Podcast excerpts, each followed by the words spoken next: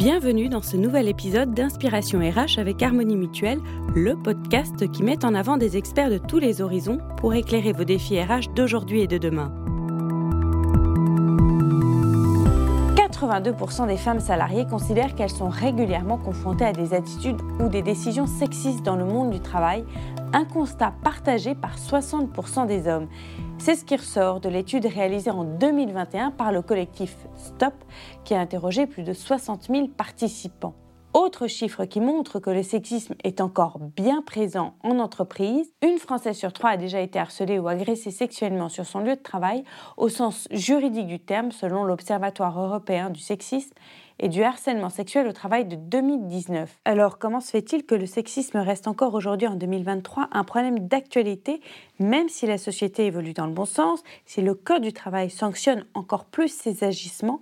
On va poser ces questions à mon invité Alison Caillé, qui est psychologue et docteur en psychologie du travail et consultante pour le cabinet Empreinte Humaine. Bonjour Alison Caillé. Bonjour Géraldine. Pourquoi la prévention du sexisme au travail est une question primordiale? Alors effectivement, les chiffres que vous avez présentés sont assez euh, édifiants. On a aussi des conséquences qui sont assez importantes sur les personnes euh, qui en sont victimes, avec euh, plusieurs études scientifiques qui nous démontrent qu'on a une baisse d'estime de soi. On a aussi des syndromes anxieux, dépressifs qui vont se développer davantage, et puis également une baisse de productivité. donc ça représente aussi un sujet pour les employeurs. On a aussi de plus en plus d'enquêtes harcèlement sexuel au sein des entreprises. et finalement, ce qu'on peut observer, c'est sous la forme d'une pyramide, c'est-à-dire que le fait que notre société, euh, et particulièrement au travail, on va tolérer euh, le sexisme, c'est ce qui permet au harcèlement sexuel d'exister. Et le fait qu'on tolère le harcèlement sexuel, c'est ce qui va permettre ensuite aux agressions sexuelles d'exister. Et donc finalement, si on enlève les agissements sexistes qui sont à la base de cette pyramide, eh bien on a toute la pyramide qui s'effondre. Également, d'autant que, comme vous l'avez évoqué, le Code du travail a aussi évolué depuis mars 2022. Et donc les agissements sexistes rentrent maintenant dans la définition du harcèlement sexuel au travail. Et donc il va devenir assez primordial euh, est nécessaire pour les employeurs de mettre en place des politiques de prévention sur cette question justement des agissements sexistes au travail. Sous quelle forme le sexisme existe encore aujourd'hui? Quels sont les agissements au travail? Quand on parle d'agissements sexistes, ils prennent racine finalement sur des stéréotypes. C'est-à-dire qu'en tant qu'être humain, on est toutes et tous euh, régis par des stéréotypes dans notre vie de tous les jours et l'enjeu sur ces questions en particulier, ça va être de les déconstruire. À savoir, notre cerveau, il, est, il fonctionne selon un principe d'économie cognitive. C'est-à-dire que comme on ne peut pas traiter toutes les informations qu'on reçoit, eh bien, sur le plan cognitif, pour simplifier la réalité sociale dans laquelle euh, on évolue, eh ben, notre cerveau il va classer et regrouper des personnes en quelque sorte dans des boîtes en fonction de leurs caractéristiques et de leurs catégories. Donc ça va être par exemple euh, les femmes euh, sont moins bonnes en maths ou alors les hommes. Pas conduire. Oui, voilà, exactement. Ou alors, voilà, un homme, euh, ça ne doit pas pleurer, ça ne doit pas se plaindre. Et donc, en partant de ça, puisque nos comportements sont dictés par nos pensées, nos émotions, eh bien ces stéréotypes et ces préjugés, ils vont conduire à des comportements de discrimination en fonction du genre. D'où l'importance de les déconstruire. Les agissements sexistes, ils peuvent prendre la forme d'interpellation familière, par exemple appeler sa collègue ma petite chérie. Ça peut aussi être des codes sociaux à respecter, par exemple dire à un collègue masculin euh, arrête de te plaindre, euh, t'es un homme. Ou alors on peut aussi avoir de la fausse séduction, par exemple dire à sa collègue ta robe te fait un joli décolleté. Alors ça ne veut pas dire qu'on peut plus commenter euh, la tenue d'une collègue, parce qu'on peut très bien dire cette tenue te va bien, mais le fait de commenter le physique va constituer un agissement sexiste. Mais il se traduit principalement par des remarques ou des blagues sexistes qui vont finalement dissimuler le sexisme euh, sous le masque d'un humour qui est unilatéral, qui est vraiment imposé à l'autre. Mais elle est où la frontière, Alison, du coup, entre le sexisme et l'humour c'est-à-dire qu'on n'a plus le droit de faire de l'humour en entreprise? Alors c'est une bonne question, c'est une question qu'on nous pose souvent. Euh, c'est vrai que l'humour va occuper une fonction importante au travail, ça c'est sûr que c'est vraiment euh, ce qui va permettre de créer du lien social, ça va, ça va permettre d'entretenir de bonnes relations, ça permet aussi de décompresser quand on a des métiers difficiles, ça permet de s'intégrer dans un collectif. Néanmoins, c'est important de garder la distinction entre rire avec et rire de. C'est-à-dire que à partir du moment où on rit de quelque chose ou de quelqu'un, il y a une forme de discrimination à l'origine, que ce soit du sexisme, du racisme du validisme, etc.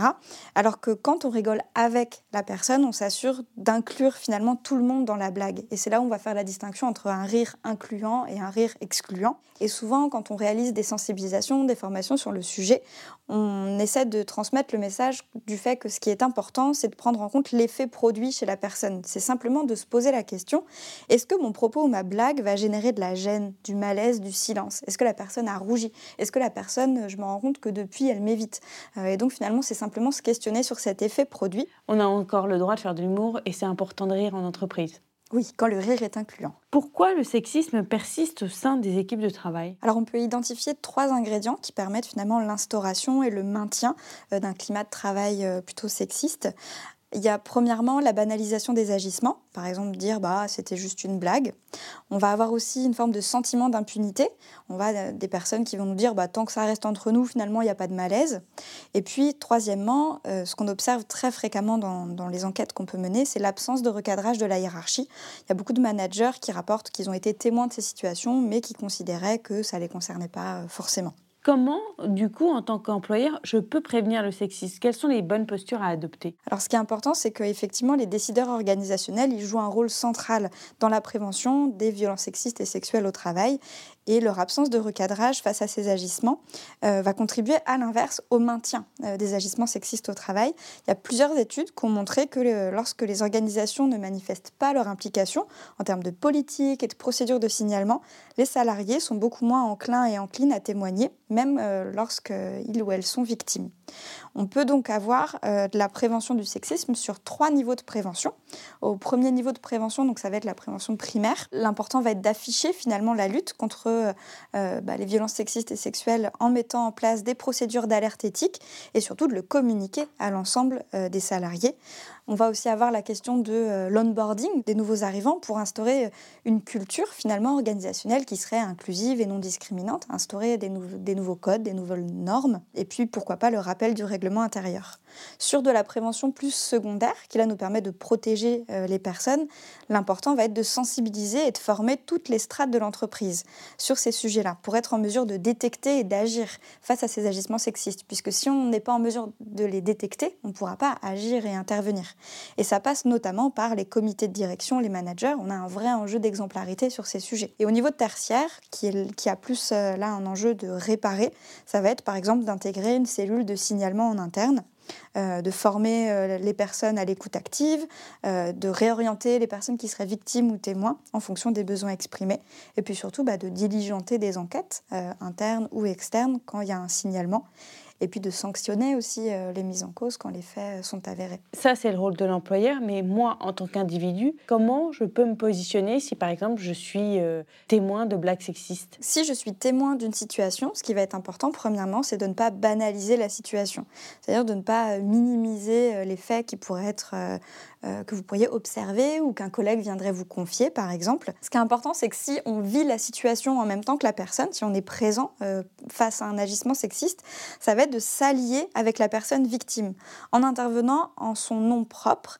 euh, plutôt que de s'opposer pour la personne. Puisque ce qu'on voit souvent, c'est que ça a tendance à renforcer une forme de statut de victime si on vient en quelque sorte en chevalier servant s'opposer pour la personne et donc de dire ben, ce que tu viens de dire me pose problème. Donc plutôt de parler en son et puis après, si on s'estime concerné par ce type de situation, bien sûr, bah, de ne pas rester seul, d'en parler aux différents interlocuteurs euh, relais euh, qui peuvent venir euh, en aide.